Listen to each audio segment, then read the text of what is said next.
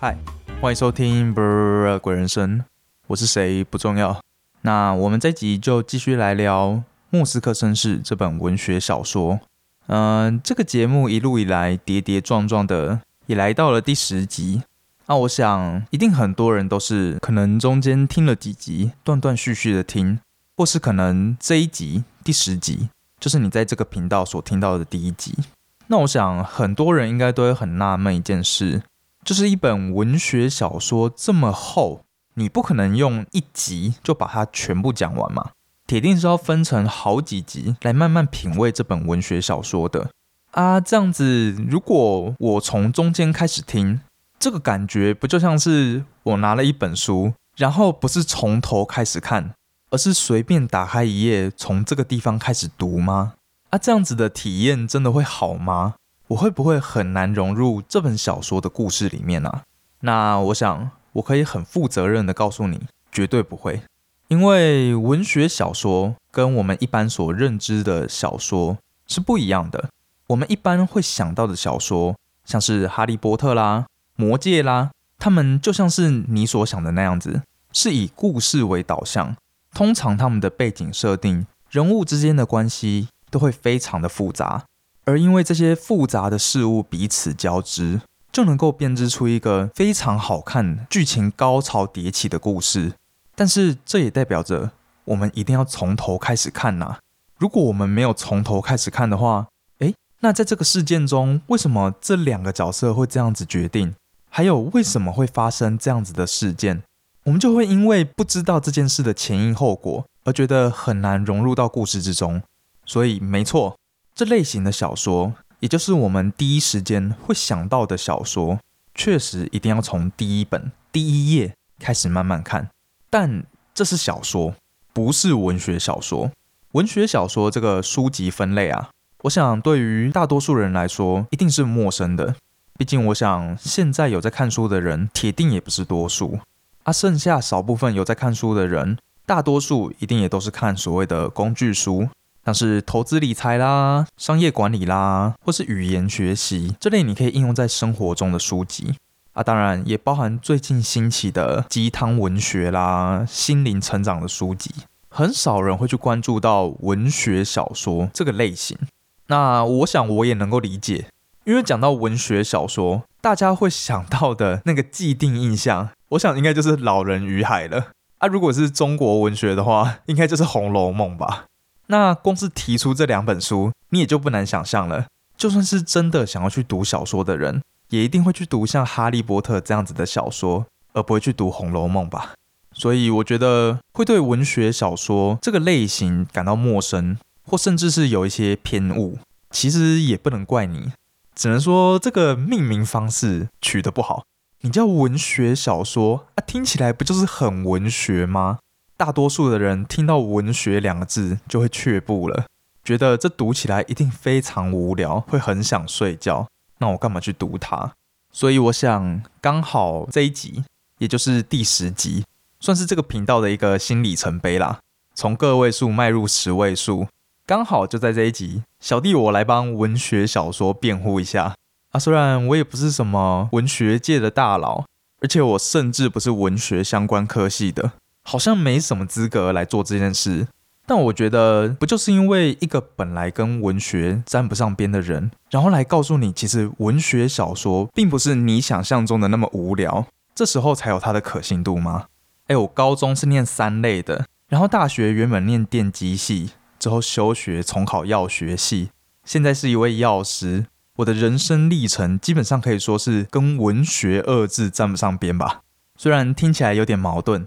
但就有这样子跟文学完全不搭嘎的我来跟你讲下，为什么文学小说一点也不文学，而且也不小说呢？好，那我们就先针对文学小说不小说这一点来讨论。我们前面讲到说，小说之所以好看，就是因为它的剧情丝丝入扣，又高潮迭起，非常精彩。但也因为这样子，必须从第一本就开始看，才有办法很好的融入接下来的剧情嘛。但文学小说呢？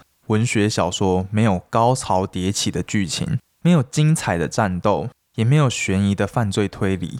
就算有好了，你拿去跟那些长篇小说一比，也都是相形失色，甚至背景设定可以说是完全没有，很少有什么科幻设定或是庞大的世界观。大部分的文学小说主角所在的世界就是我们现在所在的世界，顶多可能是在过去，像是这本《莫斯科绅士》，它是在一九二二年的苏联，但是它的背景架构也都是建立在那个时候的苏联本来就会有的样子，不会偏离我们对于这个世界的既定认知太远。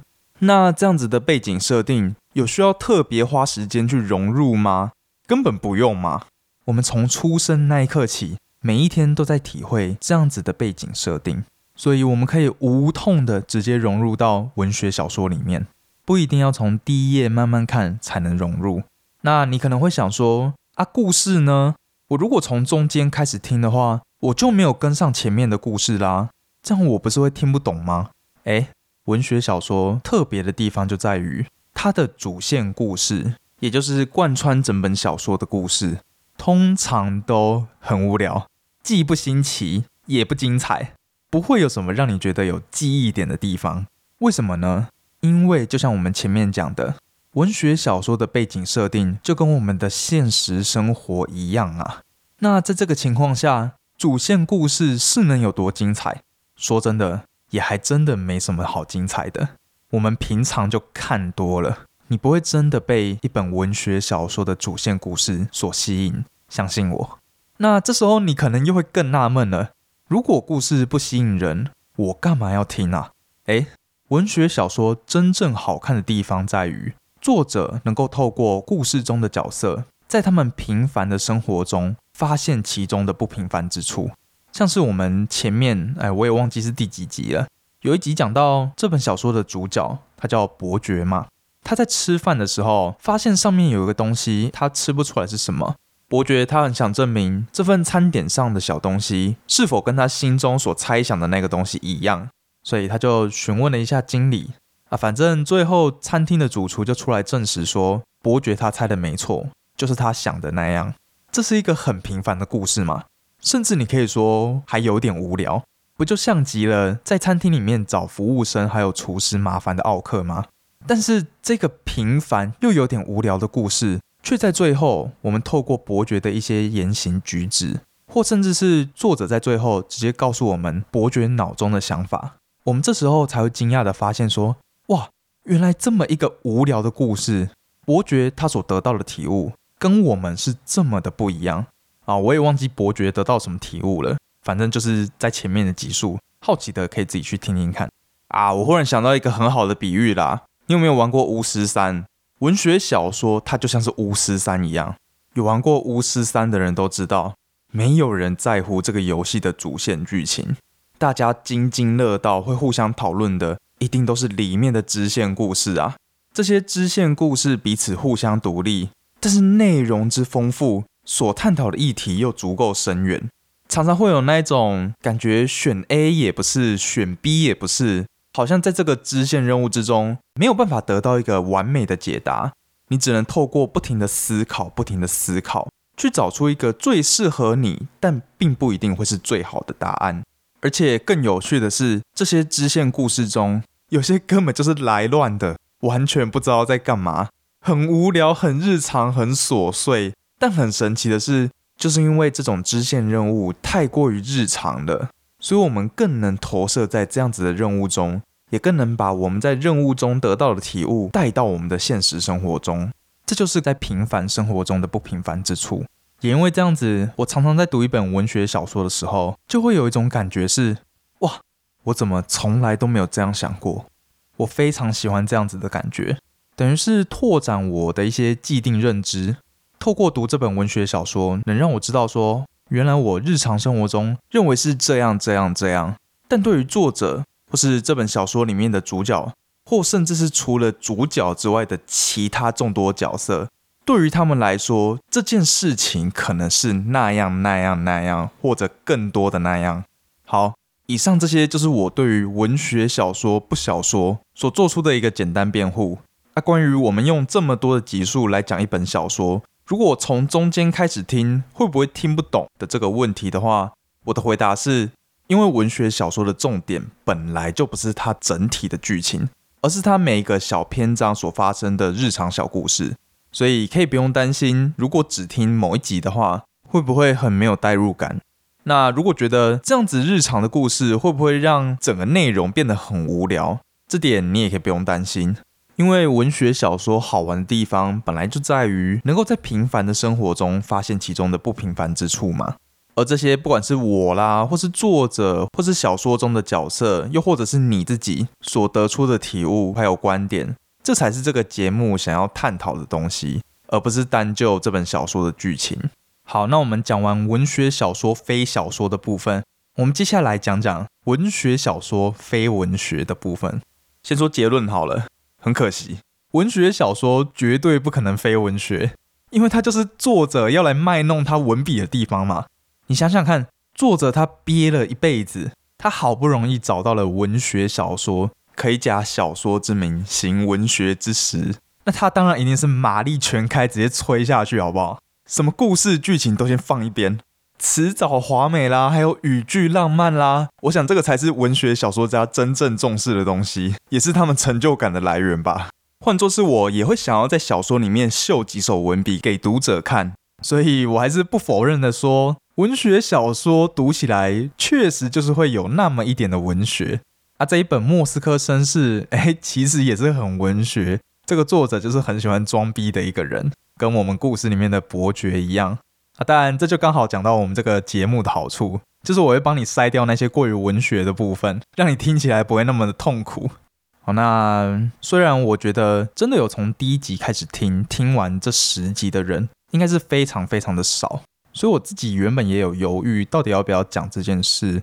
但我想不能因为人少，然后就装作没事，直接 let it go 吧。所以我决定还是讲一下。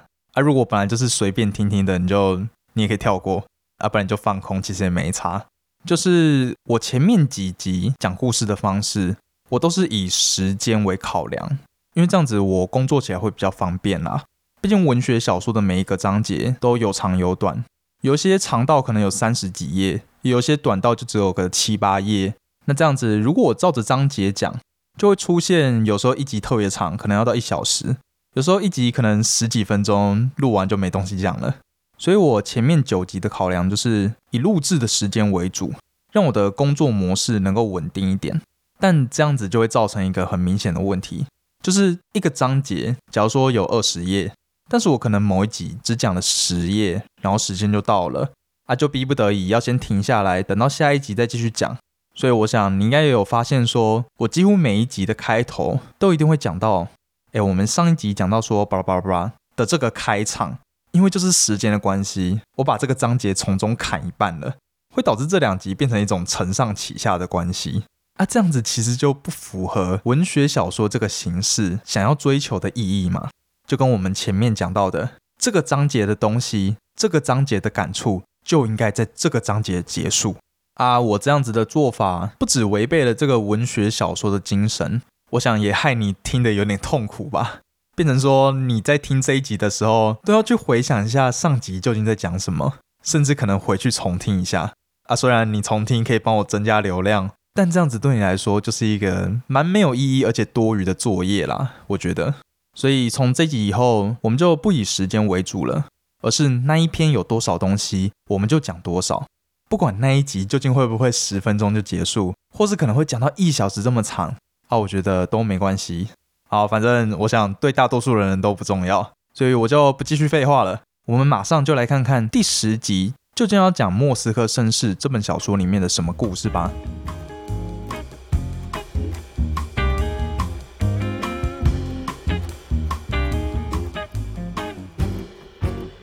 那个还是不好意思哦，因为我上一集还是把这一篇故事从中砍了一半了，所以这集的故事内容也是一样。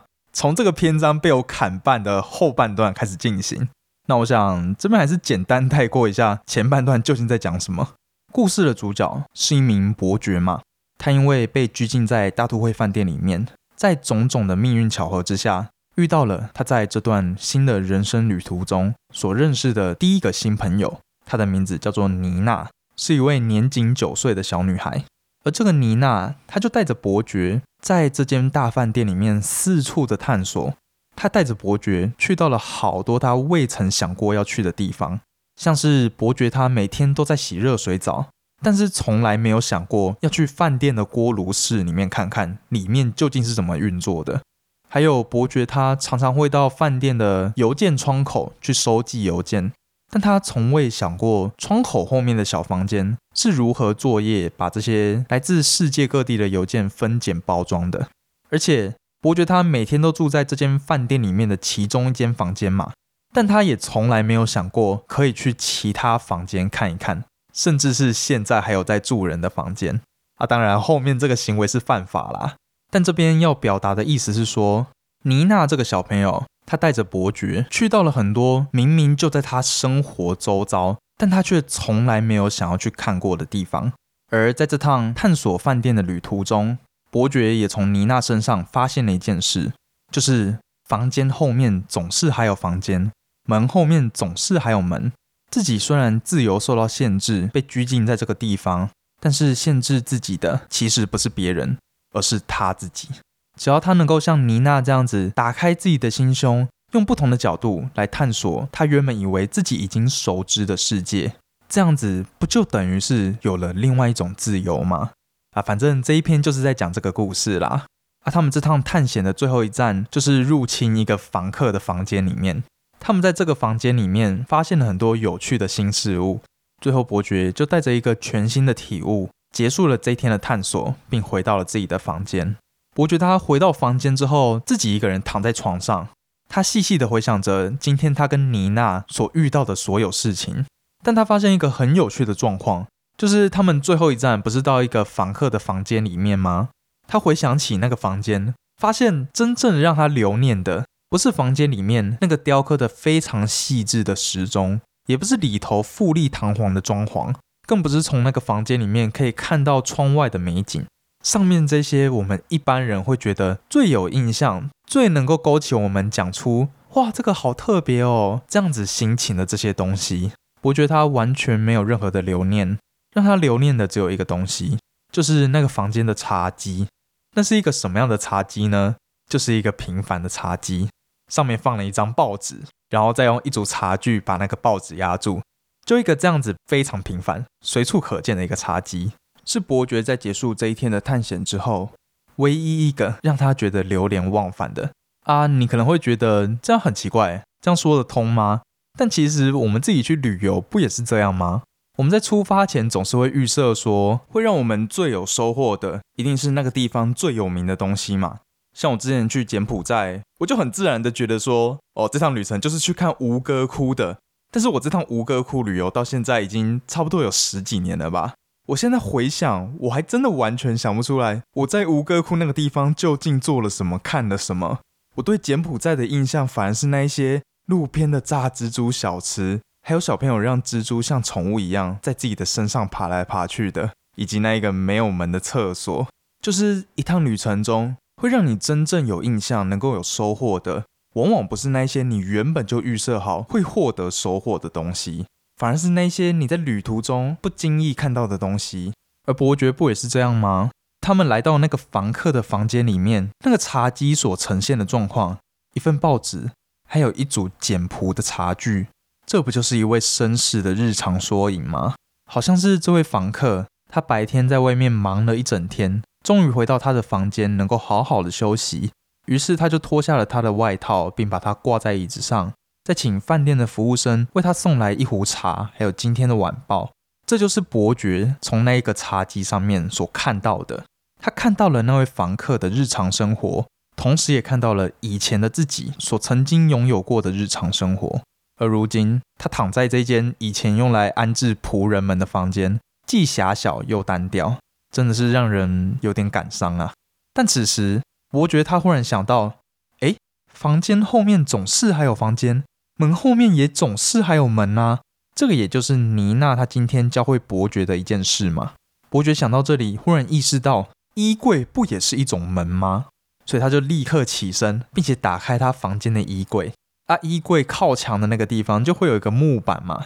伯爵他就用手用力的压了一下，听到叽叽拐拐的声音，而且木板还有点凹陷。当下伯爵就确定了一件事：这个木板是可以踹破的。于是他就整个人钻进衣柜里面，用脚死命的踢，用力的踢，最后就把衣柜连同后面的墙壁一起踹破了。哎，这个伯爵理论上来说应该是弱不禁风。你听到他把这个衣柜连同墙壁踹破，说真的，如果是正常的情况下，我是打死都不相信。但是就是因为他所在的这个房间是以前给仆人们住的啊，仆人们住的房间能够有多好？有衣柜就不错了。我想那个衣柜一定也是用廉价的木板做的，中间应该还是空心的啊。可想而知，墙壁一定也是如此，一定是纸糊的空心墙壁。所以这边也给人一种塞翁失马的感觉吧。如果不是因为他的房间这么的破旧不堪，伯爵也不可能真的把那个衣柜连同墙壁一起踹破。那伯爵把衣柜踹破之后要干嘛呢？他钻了过去。闻到了浓厚的杉木味道哦，原来他来到了隔壁房的衣柜里面，哎，所以他其实不是只有踹破两层呢，他是踹破三层呢，他连隔壁房的衣柜木板都一起踹破了。这里到底是有多破烂不堪呐？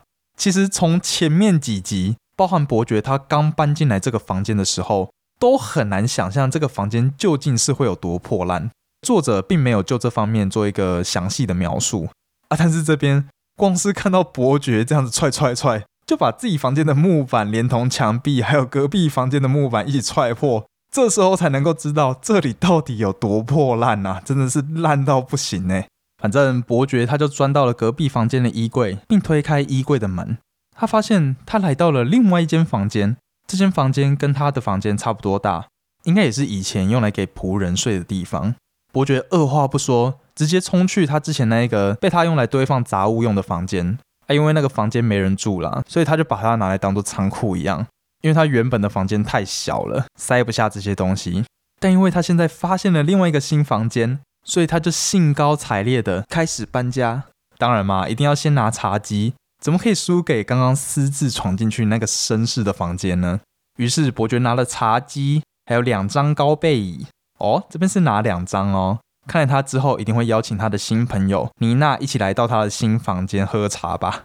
还有一张漂亮的地毯，以及书柜，再加上他精挑细选十本厚度最厚的小说。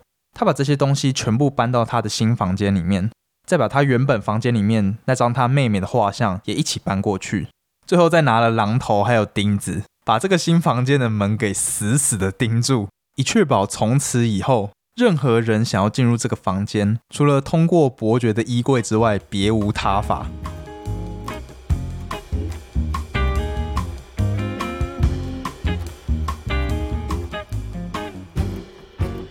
哎，这边很好玩哦，因为你能够想象，如果这两个房间只是间隔了两个衣柜，再加上一面墙壁的话，哎，那其实他们根本就只是隔壁的房间啊。照理来说，伯爵只要打开他这个房间的门。然后往旁边走一小段路，他就能够到这个新房间啦。干嘛把它搞得这么复杂？哎，不过很有趣的地方就是，当一个环境它是只能通过你的房间才能够抵达的地方，哎，那个心境、那个体会是完全不一样的。我举一个简单的例子，假如说这层楼就只有你一个人住，没有其他的人会跟你共享，然后其中一种房型是套房，就是你的厕所是含在你的房间里面的。如果别人要上这个厕所的话，他必须先打开你房间的门，进到你的房间之后，才能打开厕所的门去上厕所。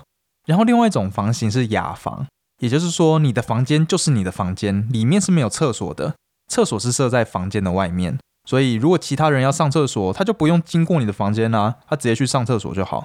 啊，当然，如果是有其他房客的情况下，大家一定都会想要住套房嘛，没有人会想要住雅房。撇开租金这件事不谈的话，但是。